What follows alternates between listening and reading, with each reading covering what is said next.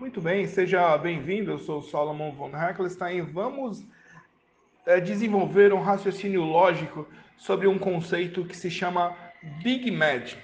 Então, é assim: as redes de restaurantes conseguiram combinar controle de qualidade, controle de custos e a inovação. Seria possível eles uh, repetirem isso na área de saúde? Muito bem. Imagina, eu vou falar o texto e você imagina. Sábado à noite, uh, estávamos na Cheesecake Factory com duas filhas e três amigas.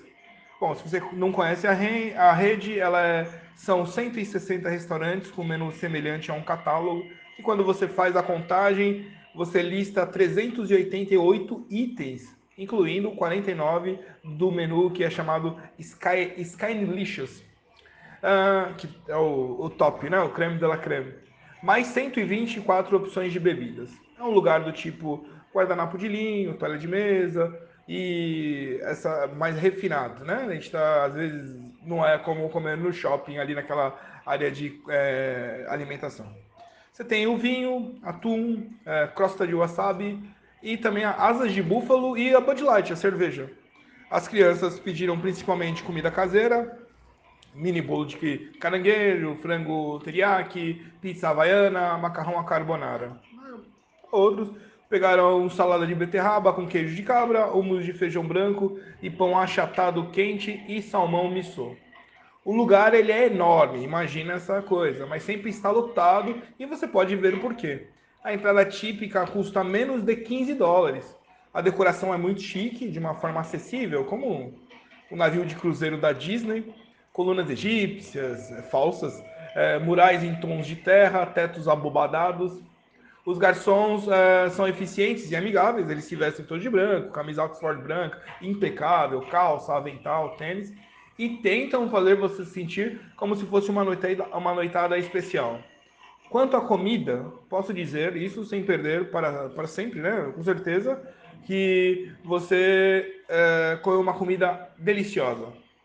A rede, ela atende mais de 80 milhões de pessoas por ano, assim, então você vai logo imaginar é, saco semi-congelado de salada de beterraba do México, balde de massa pré-cozida, humus de linha de produção, peixe de uma caixa.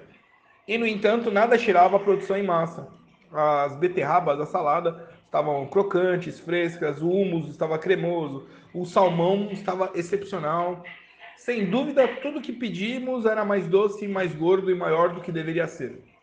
Mas a Cheesecake Factory conhece os seus clientes. A mesa inteira estava feliz, com a possível exceção de Ethan, de 16 anos, que tirou a cebola da sua pizza havaiana. Eu me perguntei como eles conseguiram.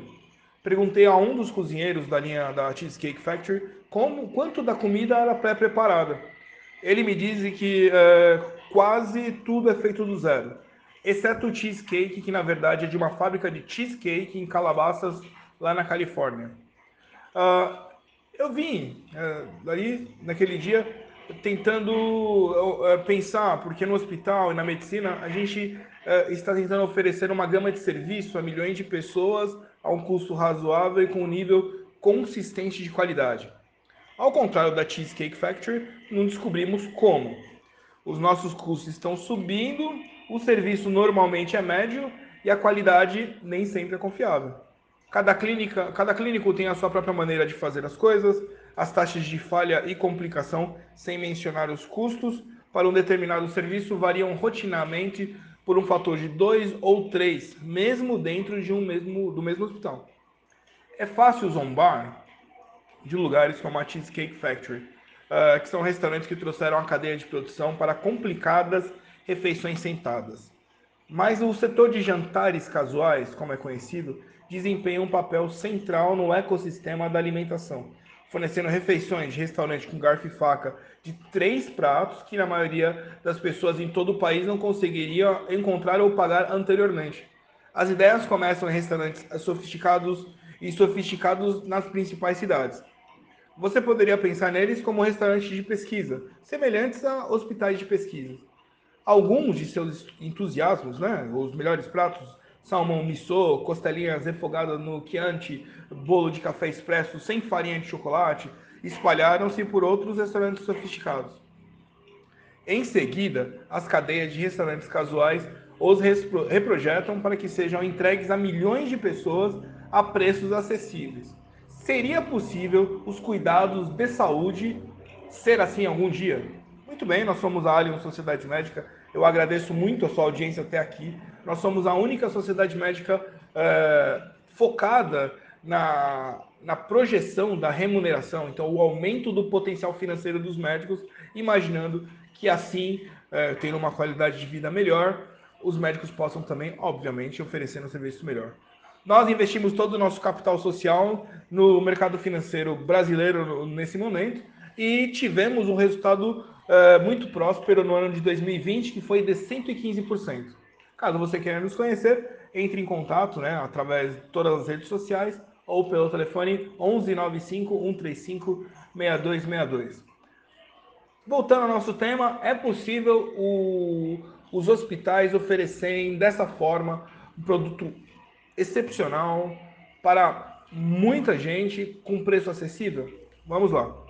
As grandes redes prosperam porque fornecem bens e serviços de maior variedade, melhor qualidade e menor custo do que estaria disponível de outra forma. O tamanho é a chave. Isso lhe dá o poder de compra, permite que centralizem funções comuns e que adotem e difundam inovações mais rapidamente do que fariam se fosse um monte de pequenas operações independentes. Essas vantagens, por exemplo, tornaram o Walmart o varejista de maior sucesso do planeta. A Pizza Hut administra sozinha uma em cada oito pizzarias do país. O principal concorrente da Cheesecake Factory, Darden, uh, é o dono da Olive Garden, de, da Longhorn Steakhouse e do Red Lobster e do Capital Grill. No Brasil talvez sejam nomes assim, mas você está falando da América. Uh, ele, ele possui mais de 2 mil restaurantes em todo o país e emprega mais de 180 mil pessoas. 180 mil pessoas. Eu já fui em, em cidade que tinha 12 mil. Podemos nos irritar com a ideia de cadeias e produção em massa, com sua homogeneidade, previsibilidade e constante genuflexão ao Deus do valor pelo dinheiro.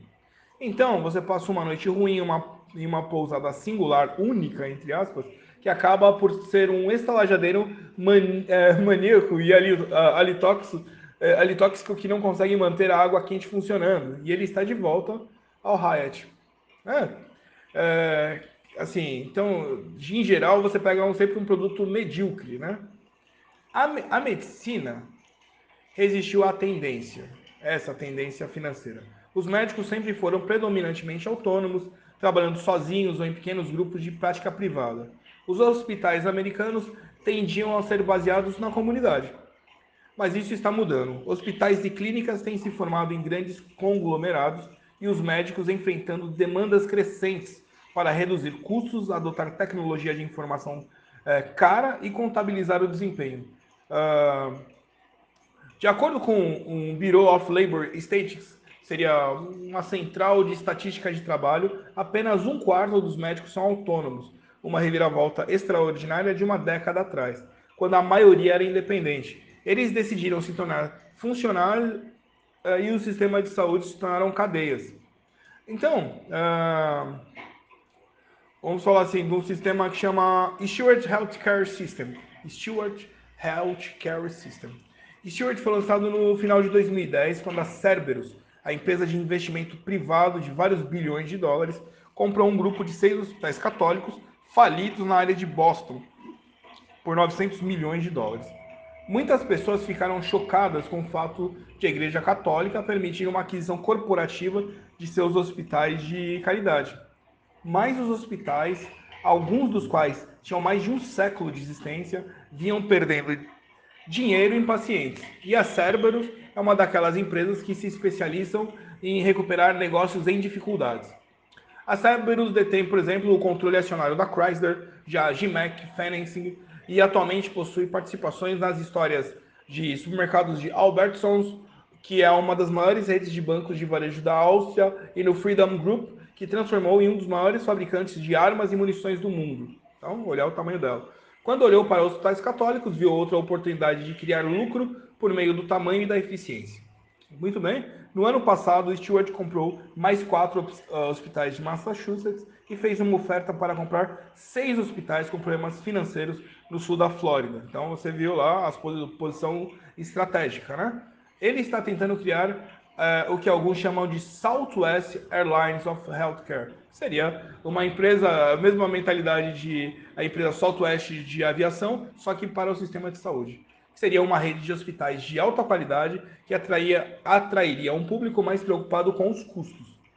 O crescimento agressivo de Stewart é, deixou os médicos locais nervosos, né, preocupados, mas muitos sistemas de saúde, é, com e sem fins lucrativos, compartilham o seu objetivo, que é medicamentos de linha de produção em grande escala. A forma como a assistência médica é organizada, ela está mudando, porque a forma como pagamos por ela está mudando. Vamos lá, voltando na história. Os médicos são pagos por serviços, não por resultados. No século XVIII a.C., o Código de Hammurabi instruía que um cirurgião recebesse 10 ciclos de prata para cada vez que realizasse um procedimento para um patrício. Abrir um abscesso, tratar uma catarata com sua lanceta de bronze, né? É, também instruía que se o paciente morresse ou perdesse um olho, as mãos do cirurgião seriam cortadas. Aparentemente, o lobby dos cirurgiões mesopotâmicos conseguiu que essa cláusula fosse retirado, graças a Deus. Desde então, geralmente, são pagos pelos que fazemos, aconteça o que acontecer. A consequência é o sistema que temos, com muitas transações individuais, procedimentos, testes, consultas especializadas e atenção incerta sobre como o paciente finalmente irá se sair. As reformas do sistema de saúde, pública e privada, buscaram remodelar esse sistema. Uh, esse ano, por exemplo, os novos contratos com Medicare, Blue Cross, Blue Shield vinculam a recompensa financeira ao desempenho clínico. Quanto mais o hospital ultrapassa suas metas de redução de custos e melhoria de qualidade, mais dinheiro ele pode manter. Se ele erra as metas, perderá dezenas de milhões no caso de dólares. Essa é uma mudança radical. Até agora, os hospitais e grupos médicos mantinham principalmente uma relação locatário-locador com os médicos se cedia o espaço e instalações para os médicos, que esses faziam o serviço nas portas fechadas. Agora, o problema é compartilhado entre as duas partes, hospitais e médicos. A teoria que o país está prestes a testar é que as redes nos tornarão melhores e mais eficientes. A questão é como? Para a maioria dos médicos que trabalham na área de saúde, juntar um monte de administradores e contadores parece improvável que ajude o bom remédio não pode ser reduzido a uma receita é, financeira. Então, novamente, nem uma boa comida, todo prato envolve atenção aos detalhes e ajustes individuais que requerem julgamento humano. Ainda assim, algumas redes conseguem alcançar resultados bons e consistentes milhares de vezes por dia em todo o país.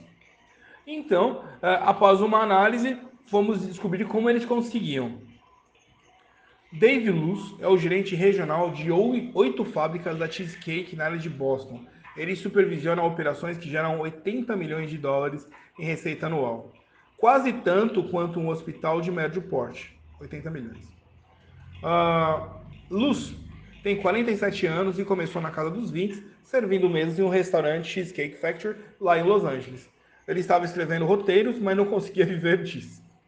Quando ele e sua esposa chegaram aos 30 anos e tiveram seu segundo filho, voltaram para o leste de Boston e ficaram mais próximos da família. Ele decidiu ficar com a Cheesecake Factory.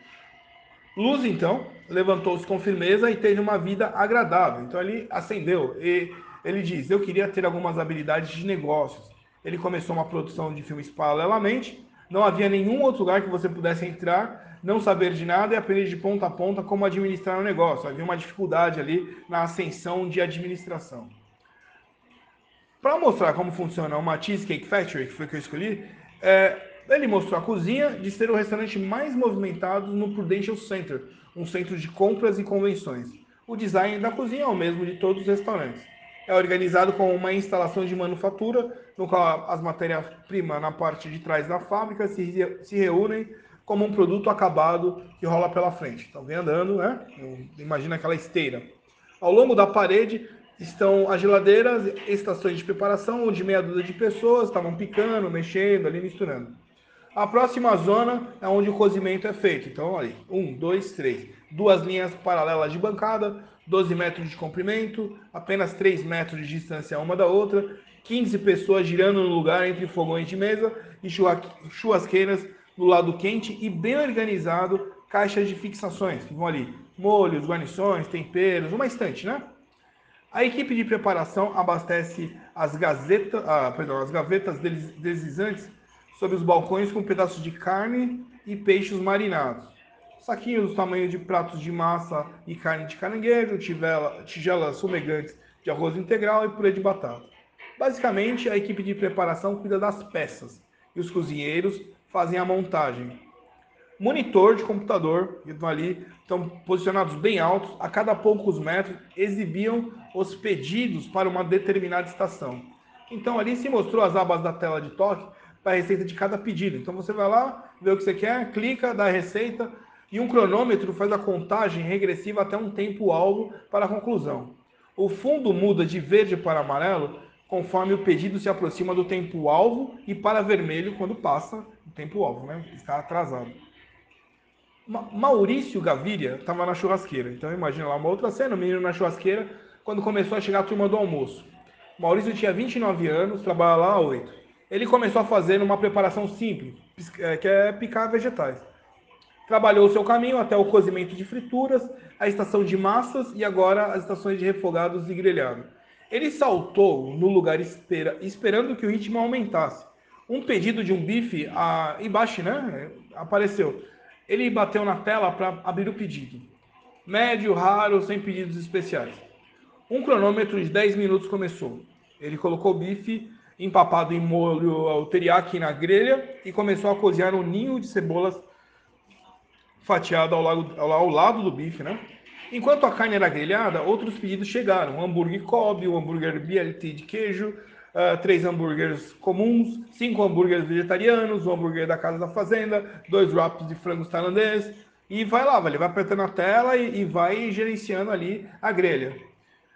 Uh, se trouxe a receita do bife embaixo na tela, abre as instruções para temperar o bife, refogar a cebola, grelhar alguns cogumelos, fatiar a carne, colocar na cama de cebolas, uh, empilhar os cogumelos, enfeitar com salsa e sementes de gergelim, empilhar uma pilha de aspargos tempurá ao lado, molde uma torre de purê de batatas ao lado, coloque um pacotinho de manteiga de wasabi por cima e sirva. Esse é o protocolo.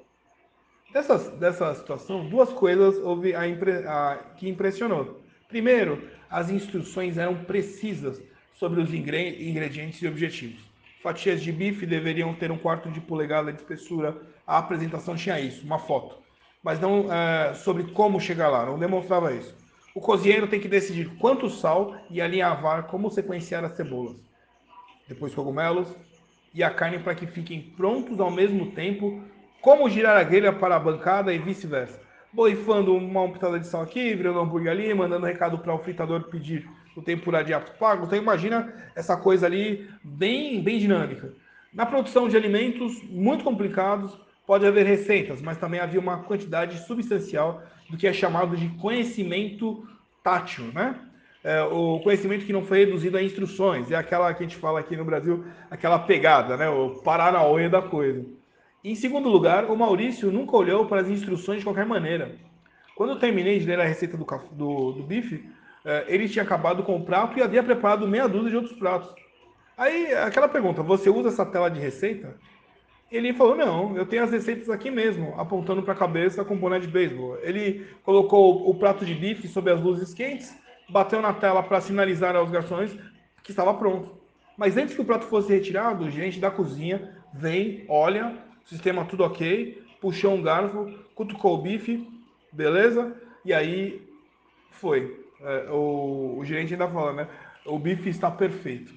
Estava suculento, rosa no centro marcas da grelha tão excelentes, semente de, semente de gergelim, o enfeite eram fartas, sem ser excessivo. E ele reclama, a torre é muito apertada. Eu pude ver o que ele quis dizer. O purê de batatas parecia algo que uma criança na praia poderia ter mudado com, bar, com balde. Você não quer que a sua comida pareça é, fabricada. Então ele deu uma fofadinha ali com o garfo e tal. Aí a, a visão foi para o gerente de cozinha. Fui lá acompanhar. Em todos os restaurantes da Cheesecake Factory, um gerente de cozinha fica no balcão onde a comida sai da linha e avalia a comida de uma, numa escala né, de 1 a 10. Um 9 é quase perfeito. Um 8 requer uma ou duas correções antes de ir para o convidado. Um 7 precisa de 3. Um 6 é inaceitável e volta para a linha de montagem. Esse processo de inspeção parecia uma tarefa complicada. Ninguém gosta de ser questionado. O gerente de cozinha cutucou gentilmente, tendo cuidado de elogiar sempre e corrigir.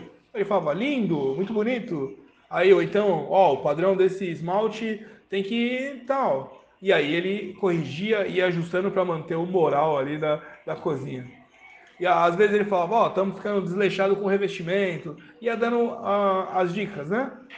E esse parecia ser o espírito com que os cozinheiros da linha o levaram e aos outros gerentes. Todos os gerentes haviam subido na hierarquia. Começaram na base e subiram. Uma coisa meio militar, né? Então, eh, eles, por sua vez, pareciam respeitar as habilidades e experiência dos cozinheiros. Ainda assim, a supervisão é rígida. Isso parecia crucial para o processo da empresa. Os gerentes monitoraram o ritmo também, examinando as telas em busca de uma estação com bandeiras vermelhas, indicando ordens após o horário previsto e decidindo se daria aos cozinheiros na estação uma cutucada ou um par extra de mãos. Eles observavam o desperdício, desperdício de comida, de tempo, de esforço. A Formas era negócio 101. Use a quantidade certa de bens e mão de obra para entregar o que os clientes desejam e nada mais. Qualquer coisa a mais é desperdício e desperdício de lucro é, é dinheiro perdido. Voltamos para falar com o David Gordon, que é o diretor de operações da empresa. Foi dito então que a Cheesecake Factory elaborou uma proporção de funcionários por cliente que mantém todos ocupados, mas não tão ocupados que não haja folga no sistema no caso de um aumento repentino de clientes. Mais difícil é o problema do desperdício de alimentos. Embora a empresa compre a granel de fornecedores regionais, os mantimentos são a maior despesa depois do trabalho e a mais imprevisível. Tudo, o frango, a carne, a alface, os ovos, todo o resto tem validade. Se um restaurante estocar muito, vai acabar jogando fora centenas de milhares de dólares em alimentos. Se o restaurante estocar muito pouco, terá de dizer aos clientes que seu prato favorito não está disponível e eles nunca mais vão voltar. Os mantimentos podem matar o restaurante. A meta da empresa no ano passado era de pelo menos 97,5% de eficiência. Os gerentes pretendiam jogar fora não mais que 2,5% dos mantimentos que compravam sem acabar. O que parece um alvo absurdo, né? Para alcançá-lo, seria necessário saber com antecedência quase exatamente quantos clientes viriam e o que eles iriam querer. E então garantir que os cozinheiros não derramaram, jogaram ou desperdiçaram nada. No entanto, é exatamente isso que a organização aprendeu a fazer. A cadeia de restaurantes produziu um campo de análise computadorizado conhecido como previsão de hóspedes. Como funciona? Temos modelos de previsão baseados em dados históricos, a tendência das últimas seis semanas e também a tendência do ano anterior. A previsibilidade do negócio tornou-se espantosa. A empresa até aprendeu como fazer ajustes para o, clima, uh, para o clima ou para eventos programados, como os jogos de playoff que mantêm as pessoas em casa, que aqui no Brasil é o Delivery. Um programa de computador conhecido como NetChef mostrou que neste restaurante o custo com comida representavam 28,73% das despesas da semana anterior. Ele também mostrou exatamente quantos peitos de frango foram pedidos naquela semana, no valor de 1.614 dólares. O volume vendido, o volume disponível e quanto do pedido da semana anterior havia sido desperdiçado, no valor de 3 dólares. A produção em cadeia requer controle e eles descobriram como alcançá-lo em grande escala. Bom, esse é um controle que parece alienígena, né, pra gente. Provavelmente de um planeta hostil. Aqui, não temos previsões de pacientes. A gente não tem monitoramento de desperdício por botão ou supervisão rigorosa hora a hora do trabalho. O que fazemos e o que não queremos. Então, é, houve aquela é, pergunta. Ele já havia pensado no contraste quando foi ao médico? Ali estava parado naquela bagunça da cozinha e a expressão em seu rosto mudou antes dele, de ele responder. Uh, ele falou: Eu tenho uma mãe de 78 anos, ela teve a doença de Alzheimer no início e precisou de um cuidador em casa. Conseguir cuidados médicos adequados era uma batalha constante. Recentemente, ela teve uma queda, aparentemente, depois de desmaiar, foi levada a um pronto-socorro local. Os médicos solicitaram uma série de exames e tomografias e mantiveram eh, ela no hospital durante a noite para observação. Eles nunca descobriram qual era o problema. Luz compreendeu que às vezes as explicações são evasivas, mas os médicos não pareciam estar seguindo nenhum plano de ação coordenado. O médico de emergência disse à família um plano. O internista descreveu outro cenário. E o especialista que consultou ainda um terceiro cenário. Milhares de, de dólares foram gastos em testes e ninguém contou a luz, o filho, os resultados. Uma enfermeira veio às 10 da manhã seguinte e disse que sua mãe estava tendo alta. Mas a enfermeira de sua mãe estava de folga e a papelada da alta com suas instruções e prescrições não estava feita. Então eles ficaram ali esperando.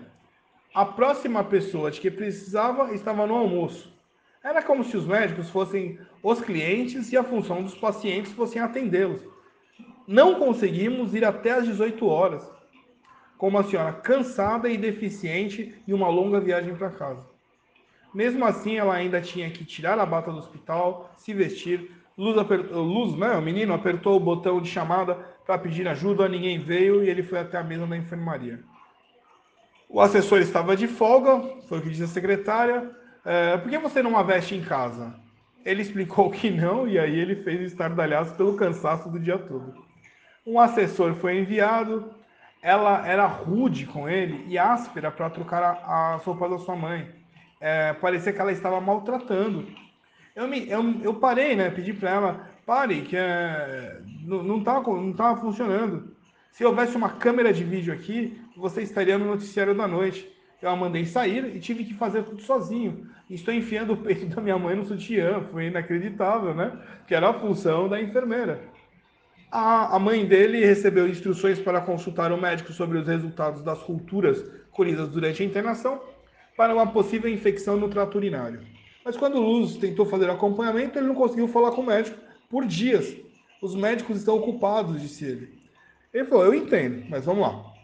Uh, uma assistente de escritório finalmente disse a ele que os resultados não estariam prontos dentro de uma semana e que ela deveria consultar um neurologista.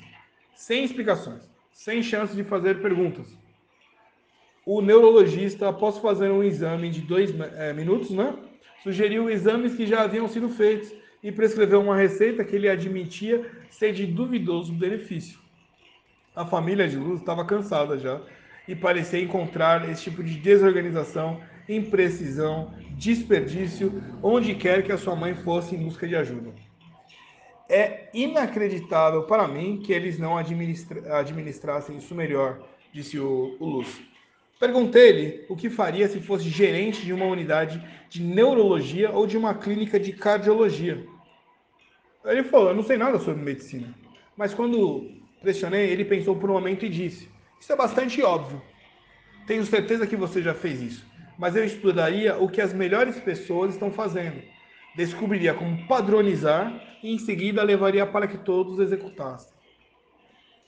Essa não é de forma nenhuma a maneira normal de fazer as coisas na medicina.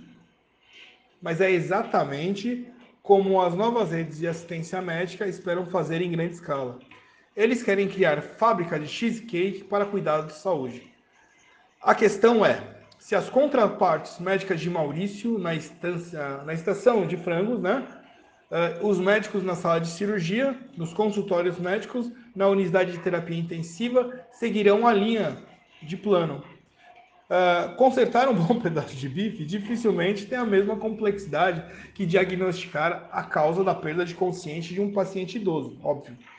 Médicos e pacientes não tiveram uma experiência positiva com as decisões de adivinhação de terceiros. Como eles se sentirão em relação aos gerentes que tentam dizer a eles quais são as melhores práticas. Em março, uma senhora passou por uma substituição total do joelho, como pelo menos 600 mil americanos por ano. Ela havia feito uma prótese parcial do joelho há uma década, quando a artrite havia desgastado parte da cartilagem, e por um tempo isso a serviu maravilhosamente.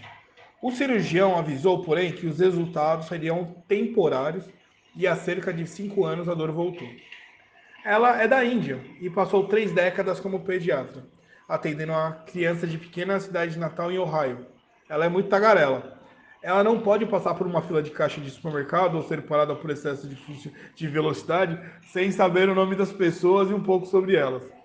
Mas ela não falou nada sobre a sua dor crescente. Foi percebido, no entanto, que ela começou a mancar acentuadamente e tornou-se incapaz de andar até mesmo distâncias moderadas.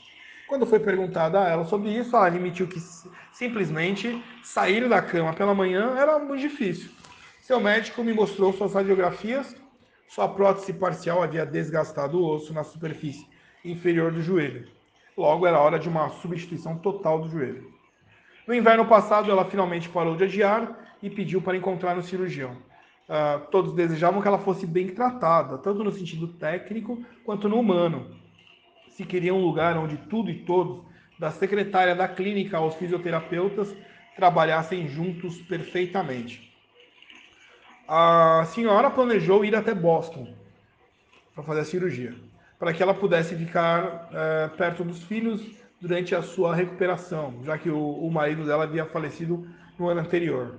Boston tem três hospitais no topo do ranking de cirurgia ortopédica, mas mesmo um médico não tem muito o que fazer quando se trata de fazer uma escolha. Um lugar pode ter uma ótima reputação, mas é difícil saber sobre a qualidade real do atendimento. Ao contrário de alguns países, os Estados Unidos não têm um sistema de monitoramento que rastreia as estatísticas de substituição de juntas. Mesmo dentro de uma instituição, descobri cirurgiões adotam abordagens totalmente diferentes. Eles usam diferentes marcas de articulações artificiais, diferentes tipos de anestesia, diferentes regimes para controle da dor pós-cirúrgica e fisioterapia.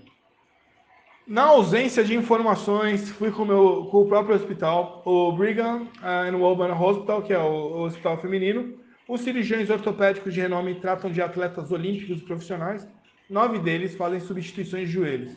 O interesse maior era um cirurgião que não era um dos nomes famosos.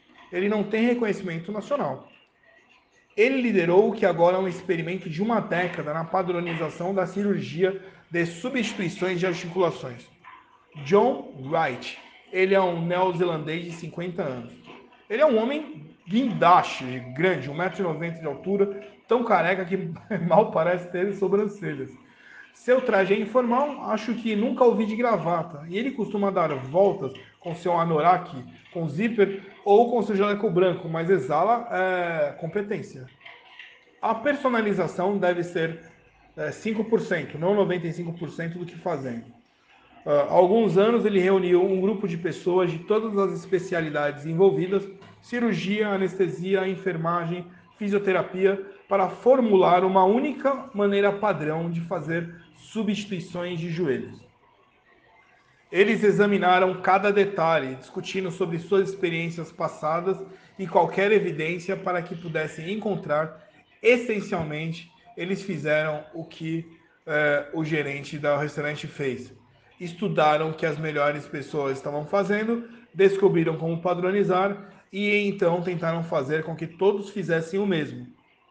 Eles elaboraram um plano de anestesia com base em estudos de pesquisa, incluindo a administração de certos medicamentos para dor antes que o paciente entrasse na sala de cirurgia e o uso de raquianestesia, mais uma injeção de anestésico local para bloquear o nervo principal até o joelho. Eles estabeleceram então um regime pós-operatório. No dia seguinte à substituição de joelho, a maioria dos cirurgiões ortopédicos faz com que seus pacientes usem uma máquina de movimento passivo contínuo, que flexiona e estende o joelho enquanto eles deitam na cama. Estudos em larga escala, porém, sugeriram que máquinas não fazem isso muito bem. Com certeza, quando os membros do grupo Wright examinaram seus próprios pacientes, eles descobriram que aqueles sem a máquina saíram da cama antes da cirurgia usaram menos analgésicos e tiveram mais amplitude de movimento na alta. Então, o Wright instruiu o hospital para se livrar das máquinas, usar o dinheiro que isso economizou, que dá 90 mil dólares por ano, para pagar uma fisioterapia, algo que comprovadamente ajuda na mobilidade do paciente. A terapia, começando no dia após a cirurgia, aumentaria de uma para duas vezes ao dia, incluindo os finais de semana. Ainda mais surpreendente, Wright persuadiu os cirurgiões a aceitar mudanças na própria operação. Havia agora, por exemplo, um limite quanto às próteses que eles poderiam usar.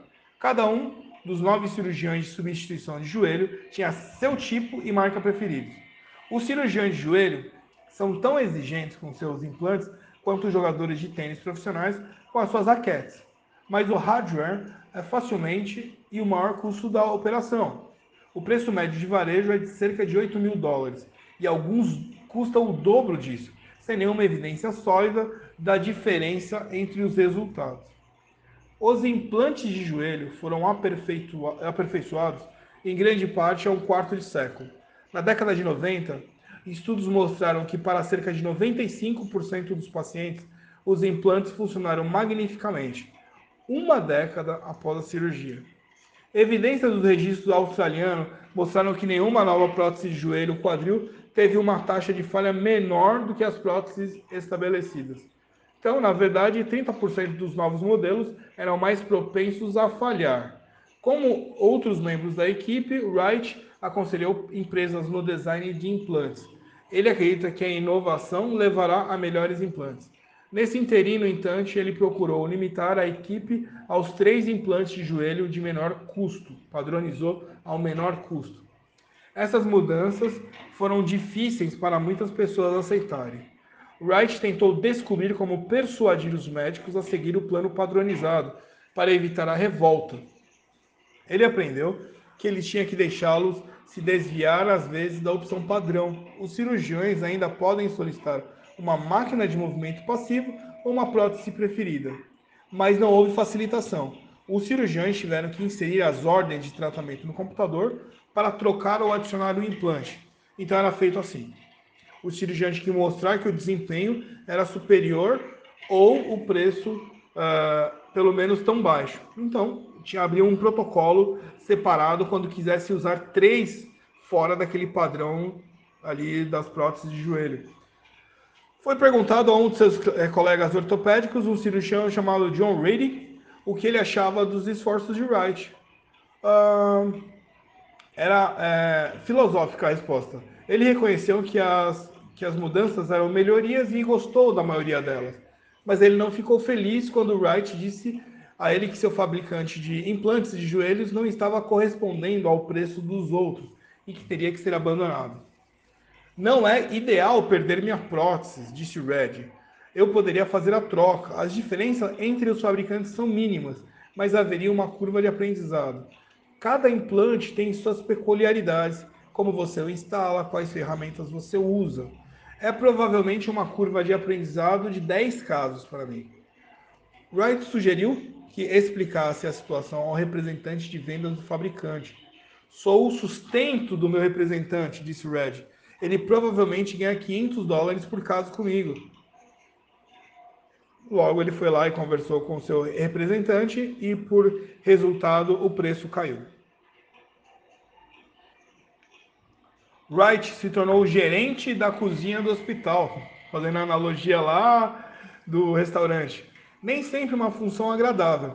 Ele me disse que cerca da metade dos cirurgiões aprecia o que ele está fazendo. A outra metade tolera isso, na melhor das hipóteses. Um ou dois uh, foram francamente hostis. Ele perseverou porque ficou satisfeito com os resultados. Os cirurgiões agora usam um único uh, fabricante para 75% de seus implantes, dando ao hospital poder de barganha que ajudou a reduzir os custos com o implante de joelho pela metade. E a padronização, do início ao fim, levou a resultados muito melhores. A distância que os pacientes podem caminhar dois dias após a cirurgia aumentou de 53 para 85 pés.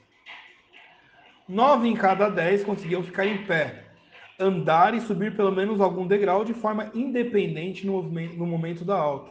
A quantidade de analgésicos narcóticos é, que eram necessários caiu um terço. Uh, muito bem. É, o Dr. Wright disse que precisaria de uma semana no hospital após a operação e três semanas em um centro de reabilitação. Isso era o que ela precisava para uma sua operação anterior no joelho. E essa estava mais, mais extensa.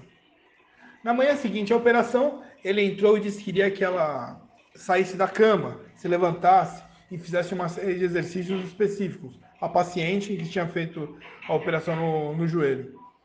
É, ela reclamou, né? Disse que ele era agressivo. É, e os fisioterapeutas e enfermeiras também. Porém, eles eram uma equipe e isso não era pouca coisa. Contei 73 pessoas diferentes envolvidas em seus cuidados. 19 eram médicos, incluindo o cirurgião e o residente-chefe, que o ajudou, os anestesiologistas, os radiologistas que revisaram seus exames de imagem, uh, e os residentes mais novos que examinaram duas vezes por dia e ajudaram seus fluidos e medicamentos. 23 eram enfermeiras, incluindo as enfermeiras da sala de cirurgia, a enfermeira da sala de recuperação e muitas enfermeiras da enfermaria em seus turnos de 8 e 12 horas. Havia também pelo menos 5 fisioterapeutas, 16 assistentes de atendimento ao paciente, ajudando a verificar seus sinais vitais, dar banho e levar o paciente ao banheiro, além dos tecnólogos de raio-x, EKG, trabalhador de transporte, enfermeiros e assistentes médicos.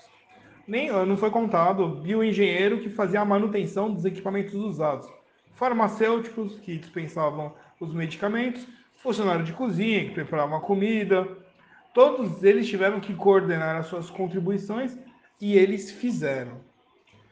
Três dias após a operação, ela estava entrando e saindo da cama sozinha, ela não tomava praticamente nenhum medicamento narcótico. Ela estava começando a subir escadas, a dor no joelho era menor do que antes da operação, uh, e ela saiu do hospital para o centro de reabilitação naquela tarde. A maior reclamação que as pessoas têm em relação à assistência à saúde é que ninguém jamais se responsabiliza pela experiência total do cuidado, pelos custos e pelos resultados. Nesse caso, a paciente vivenciou o que acontece na medicina quando alguém assume o comando. É óbvio que o Dr. Wright não está sozinho ao tentar projetar e implementar esse tipo de cuidado sistemático numa cirurgia de articulações ou outras. Nesse caso, o Virginia Mason Medical Center em Seattle fez isso para cirurgia no joelho, barra tratamento de câncer. O Geisinger Health Center na, na Pensilvânia fez isso para cirurgia cardíaca e atendimento primário.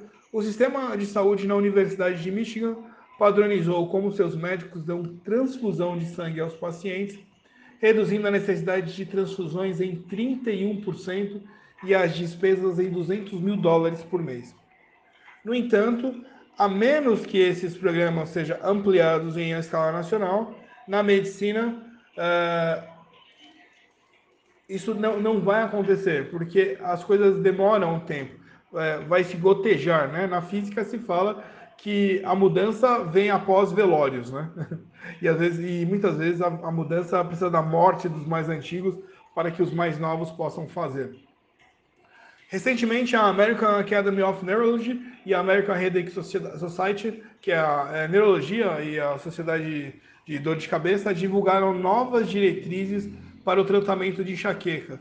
Eles recomendaram o tratamento de quem sofre de enxaqueca severa, que tem mais de seis ataques por mês, com medicamentos preventivos. Ele listou vários medicamentos que reduzem significativa ah, a ocorrência de ataques.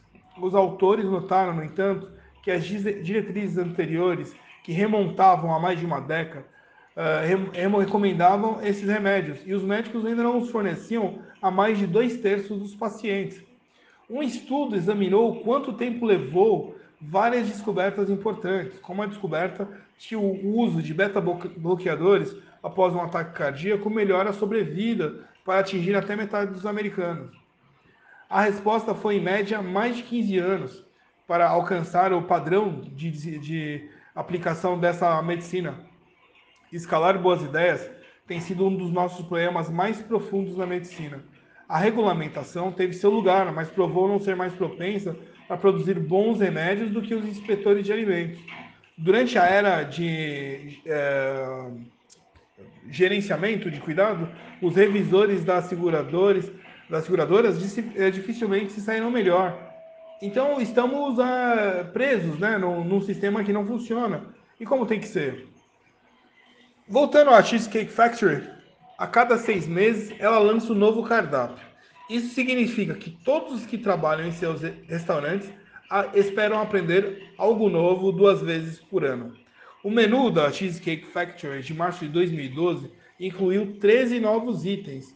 O processo de ensino está agora perfeitamente afiado, do início ao fim. O lançamento leva apenas sete semanas. As ideias para o novo prato ou para ajustar um antigo pode vir de qualquer lugar. Um dos co cozinheiros preparatórios de Boston contou sobre uma ideia que ele teve uma vez que acabou em uma receita. Uh, David Overton, o fundador e CEO da Cheesecake Factory, passa grande parte de seu tempo experimentando uma variedade de alimentos e ele mesmo cria muitos pratos. Todas as ideias passam por meia dúzia de chefes na cozinha teste da empresa, lá em Calabasas, na Califórnia. Eles descobrem como tornar cada receita reproduzível, atraente e acessível. Em seguida, eles ensinam a nova receita aos gerentes regionais e os gerentes de cozinha da empresa. Lembra lá do Dave Luz, o gerente de Boston? Ele foi para a Califórnia para treinar em janeiro passado com seu gerente-chefe de cozinha, que é o Tom Schmidt. Uh, ele é um chefe de 15 anos de experiência. Eles vão, assistem palestras, assistem vídeos, participam de oficinas. Parecia uma conferência de cirurgia, onde se poderia aprender uma nova técnica cirúrgica. Eles aprendem as etapas envolvidas na preparação de uma salada de farro santorini. Mas houve uma diferença crucial. Os instrutores do Cheesecake Factory também treinaram os participantes como ensinar o que estavam aprendendo. Na medicina, dificilmente pensam em como implementar o que aprendemos. Aprendemos e o que quer, quando quer. No primeiro dia de treinamento, o chefe de cozinha percorre 13 estações, preparando cada novo prato, e seus desenvolvimentos são avaliados. No dia seguinte, eles tiveram que ensinar seus gerentes regionais como preparar cada prato. E Schmidt ensinou a luz, e desta vez os instrutores avaliaram quão bem os gerentes de cozinha haviam ensinado. Não era mais a função de fazer, mas a função de passar o conhecimento. Os gerentes voltaram para casa para repetir a sessão de treinamento para o gerente geral e o gerente-chefe da cozinha de todos os restaurantes da sua região. O treinamento no restaurante Boston Prudential Center ocorreu em duas é, manhãs, antes do horário do pico do almoço. No primeiro dia, os gerentes ensinaram ao, ao pessoal da cozinha os novos itens do menu. Ali houve muita reflexão sobre as receitas e vídeos e agitação sobre os detalhes. No segundo dia, os cozinheiros fizeram os novos pratos para os garçons. Isso deu aos cozinheiros alguma prática de preparar a comida em alta velocidade, enquanto permitia que os garçons aprendessem os novos itens do, do menu. Os pratos estariam no ar em 15 dias. Perguntei a alguns cozinheiros da linha quanto tempo levaram para aprender a fazer a nova comida. Então a resposta foi um falou já sei, o outro consigo fazer duas vezes. Então, em geral, já tinha em, em poucos dias todos tinham aprendido. Um mês seria invejável na medicina, onde as inovações comumente se espalham em ritmo glacial. As novas redes de saúde, no entanto, estão apostando que podem mudar isso da mesma forma que as outras redes fizeram. Uh, Erwin Arnstein ele é responsável pelas operações da unidade de terapia intensiva nos 10 hospitais de Stewart. As UTIs que ele supervisiona atendem cerca de 8 mil pacientes por ano. Em outra época, o gerente da UTI seria um especialista em instalações. Ele teria passado seu tempo certificando-se de que o equipamento, os eletrônicos, os recursos da farmácia e a equipe de enfermagem estavam em dia. Ele teria considerado a UTI como a oficina dos médicos e teria desejado dar-lhes as melhores condições possíveis para fazer o seu trabalho como bem entendesse. Ernest, porém, é um médico, um novo tipo de médico, cujo objetivo é ajudar a disseminar boas ideias. Ele não vê a UTI como uma oficina de médicos, ele a vê como o lar temporário das pessoas mais doentes e frágeis do país.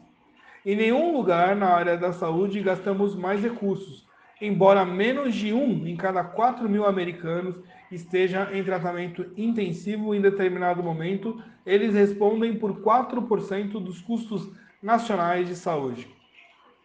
Ernest acredita que seu trabalho é garantir que todos estejam colaborando para fornecer o cuidado mais eficaz e com menor é, desperdício possível. Ele parecia um médico normal. Ernest tem 50 anos, alemão nativo, que se formou em medicina na Universidade de Heidelberg e antes de se formar em medicina pulmonar e de terapia intensiva nos Estados Unidos. Ele veste um jaleco branco de hospital e fala sobre gotejamentos e configurações do ventilador como qualquer outro especialista em cuidados intensivos. Mas ele não lida com pacientes. Ele lida com as pessoas que lidam com os pacientes. Ernest diz que não está dizendo aos médicos o que fazer. Em vez disso, ele está tentando fazer com que os médicos cheguem a um acordo sobre padrões precisos de tratamento e, em seguida, certifique-se de que eles o sigam. A palavra consenso é, é plural, sempre está ali aparecendo. O que não se entendia era como ele poderia fazer cumprir tais padrões em 10 hospitais em 3 mil milhas quadradas. Tarde da noite de uma sexta-feira, juntei-me, foi juntado a uma equipe de unidade da terapia intensiva no plantão noturno, mas essa equipe não estava nem perto de um hospital. Estava assim os prédios monótono de um andar atrás de uma instalação de caminhões de carnes fora de Boston, em uma seção dos fundos que Ernest chamava de Centro de Comandos da UTI. Foi equipado com milhões de dólares em tecnologia. Bancos dados de computador transmitia transmissões ao vivo de leitura de monitores cardíacos, exames de radiologia e exames laboratoriais de pacientes de UTI em todos os hospitais de Stewart. O software monitorou o fluxo e produziu alertas amarelos e vermelhos quando detectou padrões que levantaram preocupações. Médicos e enfermeiras manejavam consoles onde eles podiam uh, ligar câmeras de vídeo de alta definição que lhes permitiam dar zoom em qualquer sala de UTI e falar diretamente com a equipe no local ou com os, os próprios pacientes. O centro de comando tinha apenas alguns meses. A equipe havia morado em apenas, apenas quatro dos dez hospitais mas nos próximos meses a equipe tele-UTI de Ernest terá a capacidade de monitorar o atendimento de cada paciente em cada leito de UTI no sistema de Steward. Um médico, duas enfermeiras, um assistente administrativo estavam de plantão no centro de comando todas as noites que foi visitado. Cristina Monte era uma das enfermeiras. Uma garota de 30 anos que parecia um doente, o 9 de experiência, era pequenina. Ela estava cobrindo o Holy Family Hospital na fronteira de New Hampshire e a St. Elizabeth Medical Center no bairro de Brighton, em Boston. Quando foi citado com ela, ela estava fazendo suas ondas virtualmente. Primeiro, ela verificou os pacientes que marcou como os mais críticos. Ela revisou seus resultados laboratoriais mais recentes, notas clínicas e alterações de medicamentos no registro eletrônico. Uh, em seguida, ela fez uma visita, entre aspas, ligando a câmera bidirecional e o sistema de áudio. Se os pacientes pudessem interagir, ela diria alô para ele em suas camas. Uh, ela perguntou aos membros da equipe se ela poderia fazer alguma coisa por eles. A equipe de tele-UTI forneceu à equipe olhos e ouvidos extras quando necessário. Se um paciente com um acidente desvia a atenção da equipe, os membros da equipe remota podem ficar de olho nos outros pacientes. Eles podem lidar com a papelada do computador se uma enfermeira fica para trás. Eles podem pesquisar as informações clínicas necessárias. A equipe do hospital tem um botão semelhante ao OnStar em cada quarto que pode apertar para chamar a equipe da tele-UTI, aquele botão de emergência. Monte também fez uma série de verificações em cada paciente ela tinha um checklist de referência dos padrões que Ernest havia negociado com as pessoas que administravam. Lembra? Padrão. Os padrões abrangiam aspectos básicos, desde higiene das mãos até medidas de prevenção de úlceras estomacais. Em todos os quartos com um paciente com respirador, por exemplo, Monte certificava-se que a enfermeira colocava a cabeceira da cama em pelo menos 30 graus, o que torna a pneumonia menos provável. Ela certificou-se de que o tubo de respiração na boca do paciente estava seguro para reduzir o risco de o tubo cair ou se desconectar. Ela ampliou as bombas de medicação para verificar se as gotas foram dosadas corretamente. Ela não estava procurando por enfermeiras ruins ou médicos ruins. Ela estava é, desenvolvendo o padrão. O conceito de UTI remota começou com um esforço para permitir que especialistas em medicina intensiva, que são escassos, cubram não apenas um, mas vários hospitais comunitários. 250 hospitais do Alasca à Virgínia instalaram uma versão da tele-UTI. Ela produziu melhorias significativas nos resultados e custos, e ah, alguns descobriram o meio de promover práticas melhores, mesmo em hospitais que tinham especialistas disponíveis.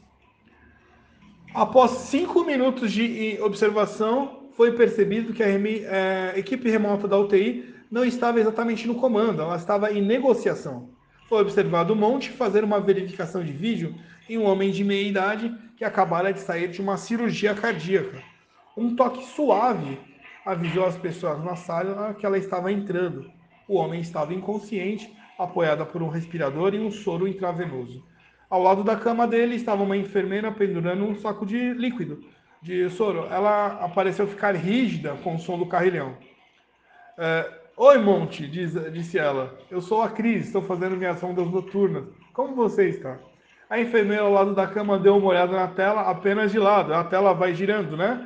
Imagina ali em cima do, do teto uma, uma, um, um, carrilhão, uma espécie de um, de um, de um, de um trilho, onde ela consegue andar, entrar nas salas. Uh, Ernest não estava alheio ao problema. Ele havia se esforçado para apresentar a equipe do centro de comando, passando semanas visitando as unidades e trazendo médicos e enfermeiras para fazer um tour pela, pele, uh, pela tele-UTI antes mesmo de uma câmera ser ligada mas não havia como escapar do fato de que eram estranhos espiando por cima dos olhos do trabalhador. A frieza da enfermeira ao lado da cama não era difícil de entender. Em uma única hora, entretanto, Monte de detectou uma série de problemas. Ela percebeu, por exemplo, que o tubo de respiração de um paciente se soltou. Outro paciente que não estava recebendo a medicação recomendada para prevenir coágulos sanguíneos potencialmente fatais. Alertas vermelhos piscavam na tela.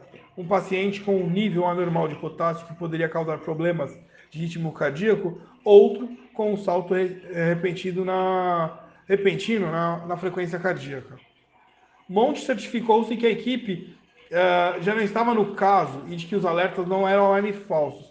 Verificando o computador, ela descobriu que o médico já havia prescrito uma infusão de potássio para a mulher com nível baixo Ligando a câmera, ela viu que o paciente com alta frequência cardíaca estava experimentando o estresse de ser ajudado a sair da cama pela primeira vez após a cirurgia, mas o tubo uh, respiratório inseguro e a medicação por coágulos sanguíneos esquecida provaram ser omissões. Monte levantou as preocupações para a equipe de cabeceira. Às vezes eles resistem. É preciso ter cuidado de paciente para paciente explicou o Gerd, uh, Hayes, que é o médico de plantão da TeleUTI. Forçar com muita força tem ramificações, em como acontece com muitos pacientes. Você não, não vai querer azedar a equipe inteira na TeleUTI. Em todo o país, vários hospitais desativaram seus sistemas. Os médicos costumam colocar uma bata sobre a câmera ou até mesmo arrancar a câmera da parede.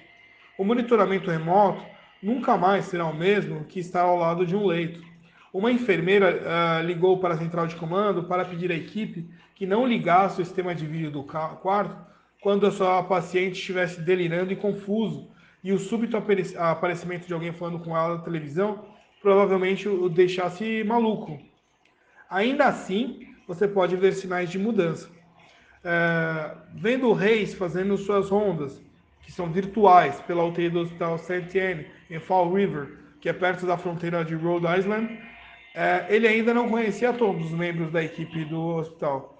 Este era apenas a sua segunda noite no centro de comando, e quando ele atende os pacientes pessoalmente, uh, é em um hospital de 60 milhas ao norte. Portanto, ao lidar com os médicos locais, ele estava ainda conhecendo o caminho. Verificando um paciente, ele encontrou alguns problemas. O Sr. Carlego, vamos chamá-lo assim, tinha 50 e poucos anos, era alcoólatra, cirrose hepática, enfisema grave, nutrição péssima e agora uma pneumonia que o deixara com insuficiência respiratória. A equipe da UTI injetou antibióticos e sedativos nele, colocou um tubo de respiração em sua garganta e forçou oxigênio puro para seus pulmões. Ao longo de algumas horas, ele se estabilizou e o médico da UTI pôde voltar sua atenção aos outros pacientes. Mas estabilizar um paciente doente é como apagar o um incêndio em uma casa. Ainda pode haver brasas fumegantes esperando é, para reacender. Reis avistou alguns. O ventilador permaneceu configurado para impulsionar respirações quase na pressão máxima. Devido ao enfisema grave do paciente, havia o risco de causar um estouro. A concentração de oxigênio ainda estava aumentada para 100%, o que com o tempo pode danificar os pulmões. A equipe havia é, iniciado vários antibióticos de amplo espectro de uma só vez, e esse regime teve que ser adiado se quisesse evitar a proliferação de bactérias resistentes. Reis teve que notificar o médico da unidade. Uma interação anterior, entretanto, não foi promissora, Durante uma verificação por vídeo de um paciente, Reis se apresentou e mencionou um problema que notou. O médico da unidade o encarou com os braços cruzados e a boca bem fechada. Aquela cara fechada, né? Reis era um ex-cirurgião de voo da Maria, com 20 anos de experiência como médico de UTI, e parecia ter pelo menos uma década como médico no CNTM. Mas o médico também não era novata e deu-lhe uma desculpa. A equipe da manhã pode lidar com isso. Agora, Reis precisava ligar para ele sobre o Sr. Keller. Ele decidiu fazer isso por telefone. Parece que o senhor está tendo uma noite agitada, começou Reis quando chegou ao médico. O Sr. Keller está realmente mudando, hein? Reis elogiou o trabalho do médico. Em seguida, ele abordou seus três problemas, explicando o que achava poderia ser feito e o porquê.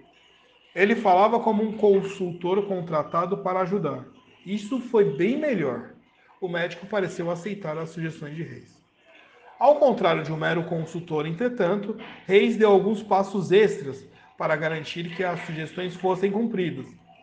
Ele conversou com a enfermeira e o fisioterapeuta por vídeo e explicou as mudanças necessárias. Para executar o plano, eles precisavam de orientações por escrito do médico da unidade. Reis disse-lhes que ligassem de volta se não recebessem os pedidos logo. Meia hora depois, Reis ligou para a enfermeira do Sr. Keller novamente. Ela não tinha recebido as ordens. Para todos os milhões de dólares em tecnologias gastos no centro de comando da UTI, é aqui que o plug se encontra com a tomada. A questão fundamental na medicina. Quem manda? Com a abertura do centro de comando, Stuart estava tentando mudar a resposta. Isto deu aos médicos remotos autoridade para, as ordens, para dar as ordens também. A ideia era que eles poderiam ajudar quando o médico da unidade ficasse muito ocupado e ficasse para trás. E foi isso que Reis decidiu acreditar que tinha acontecido. Ele digitou os pedidos no computador e um conflito, no entanto, o médico no local tem a palavra final. Então Reis mandou uma mensagem ao médico no Send-N informando das mudanças e perguntando se ele o avisaria se discordasse. Uh, Reis não obteve respostas, sei, obrigado, ou entendi, ou ok. Depois da meia-noite, porém, o médico da unidade apertou o botão de videochamada e o seu rosto apareceu na tela de Reis.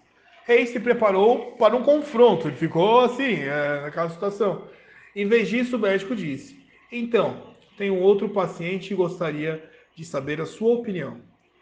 Reis é, reprimiu um sorriso e disse: Claro, quando ele desligou, ele parecia pronto para cumprimentar alguém.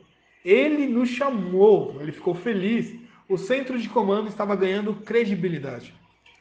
Ermin Erst tem grandes planos para o centro de comando, uma implementação de protocolo de tratamento em grande escala para pacientes com sepse grave, síndrome de dificuldade respiratória aguda e outras condições. Estratégias para reduzir custos desnecessários talvez até mesmo previsão do volume do paciente por computador algum dia. Stewart estava entendendo o conceito de centro de comando a, psiquiatria hospitalar. As salas de emergência e a cirurgia podem ser próximas. Outros sistemas de saúde estão buscando modelos semelhantes. O conceito de centro de comando oferece a possibilidade de bem, do bom comando. Hoje, cerca de 90 sistemas de saúde superregionais se formaram em torno do país. Grandes e crescentes cadeias de clínicas, hospitais e agências de atendimento domiciliar. A maioria não tem fins lucrativos. Os analistas financeiros esperam que os bem-sucedidos eliminem os centros médicos independentes em grande parte do país, seja comprando-os ou retirando seus pacientes para melhor qualidade e controle de custos. Algumas clínicas uh, pequenas e hospitais autônomos, sem dúvida, permanecerão bem-sucedidos, talvez atendendo ao segmento de luxo da área de saúde da mesma forma que os restaurantes gourmet fazem com a sua comida. Mas os analistas esperam que a maioria de nós gravite em torno dos grandes sistemas, assim como mudamos das pequenas farmácias para o CVS e o Walmart. Já houve mudanças uh, surpreendentes. A Cleveland Clinic, por exemplo, abriu nove hospitais regionais no nordeste de Ohio, bem como centros de saúde no sul da Flórida, também em uh, Toronto e Las Vegas agora estão se interna internacionalizando como um hospital de 364 leitos lá em Abu Dhabi, que deve ser inaugurado no próximo ano. Fez-se um acordo com a Lois, que é uma rede de reformas residenciais, garantindo um preço fixo em cirurgia cardíaca para funcionários e dependentes da empresa. A perspectiva de obter um atendimento melhor por um preço mais baixo persuadiu a Lois a cobrir todos os custos diretos de seus trabalhadores segurados para irem para Cleveland, incluindo copagamentos, passagem aérea, transporte e hospedagem. Outras empresas, incluindo as lojas de departamento Cole, fizeram negócios semelhantes, e uma dúzia de outras, incluindo a Boeing, estão em, em negociações. Big Medicine uh, está a caminho. Reinventar a assistência médica pode produzir centenas de inovações. Alguns podem ser tão simples quanto dar ao paciente mais e-mail e suporte online de seus médicos, o que possibilitaria um aconselhamento mais oportuno e reduziria a necessidade de visitas ao pronto-socorro. Outros podem envolver aplicativos no smartphone para treinar doentes crônicos no manejo de suas doenças, novos métodos para obter conselhos de especialistas, sistemas sofisticados para rastrear resultados e os custos, e a entrega instantânea a equipes médicas de protocolo de atendimentos atualizados. As inovações poderiam pegar um sistema que exige 63 médicos para uma substituição do joelho e reduzir o número pela metade ou mais. Mas o mais significativo serão as mudanças que finalmente colocarão pessoas como John Wright, Army Ace no comando de tornar o atendimento coerente, coordenado e acessível. No entanto, parece estranho colocar nossas esperanças em correntes. Não temos garantia de que o Big Medicine servirá ao bem social. Qualquer que seja o setor, um aumento no tamanho e no controle cria as condições para o monopólio, o que pode fazer o oposto do que queremos, que seria suprimir a inovação e aumentar os custos com o tempo. No passado, certamente os sistemas de saúde que buscavam tamanho e poder de mercado eram melhores em aumentar os preços do que em baixá-los. Uma nova geração de líderes e instituições médicas professam ter um objetivo diferente. Mas uma lição do século passado é que o governo pode influenciar o comportamento das grandes corporações exigindo transparência sobre seu desempenho e custos e estabelecendo regras e limitações para proteger o cidadão comum. O governo federal rompeu monopólios como Standard Oil e AT&T. Em algumas partes do país, preocupações ah, semelhantes podem surgir na área da saúde. Sentimentos confusos sobre transformações são inevitáveis, não há apenas a preocupação com o que Big Medicine fará. Há também a preocupação sobre como a sociedade e o governo responderá. Para que as mudanças correspondam às nossas esperanças, custos mais baixos e melhores cuidados para todos, os liberais terão de aceitar o crescimento da Big Medicine e os conservadores terão de aceitar o crescimento de uma forte supervisão pública. A vasta economia do Big Medicine poderia ser ampliamente, ampli, amplamente compartilhada ou reservada para algum. Uh, os médicos que estão tentando reinventar a medicina não estão fazendo isso para enriquecer os administradores de fundos de hedge ou os detentores de título. Eles querem que todos se beneficiem das economias geradas por seu trabalho, e isso não será automático. Uh, nossos uh, novos modelos vêm de indústrias que aprenderam a aumentar as capacidades e as eficiências do ser humano que trabalham para eles. No entanto, os mesmos setores também tendem a desvalorizar esses funcionários. O trabalhador da linha de frente, esteja fazendo carros, painéis solares ou um atum, agora gera um valor sem precedentes, mas recebe pouco da riqueza que está criando. É possível evitar isso quando for revolucionar o cuidado da saúde? Aqueles que trabalham nas cadeias de assistência, assistência médica terão que lidar com novos protocolos e lançamentos de tecnologia a cada seis meses. Supervisores e gerentes de projetos e métricas detalhadas sobre o desempenho os pacientes não procurarão mais apenas o melhor especialista, ele procurará o melhor sistema.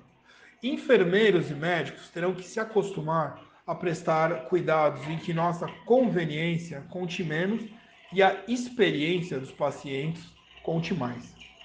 Também deve-se descobrir como recompensar as pessoas por gastar tempo e dinheiro para ensinar as próximas gerações de médicos tudo isso será uma grande reviravolta, mas já deveria ter sido feita há muito tempo e muitas pessoas reconhecem isso.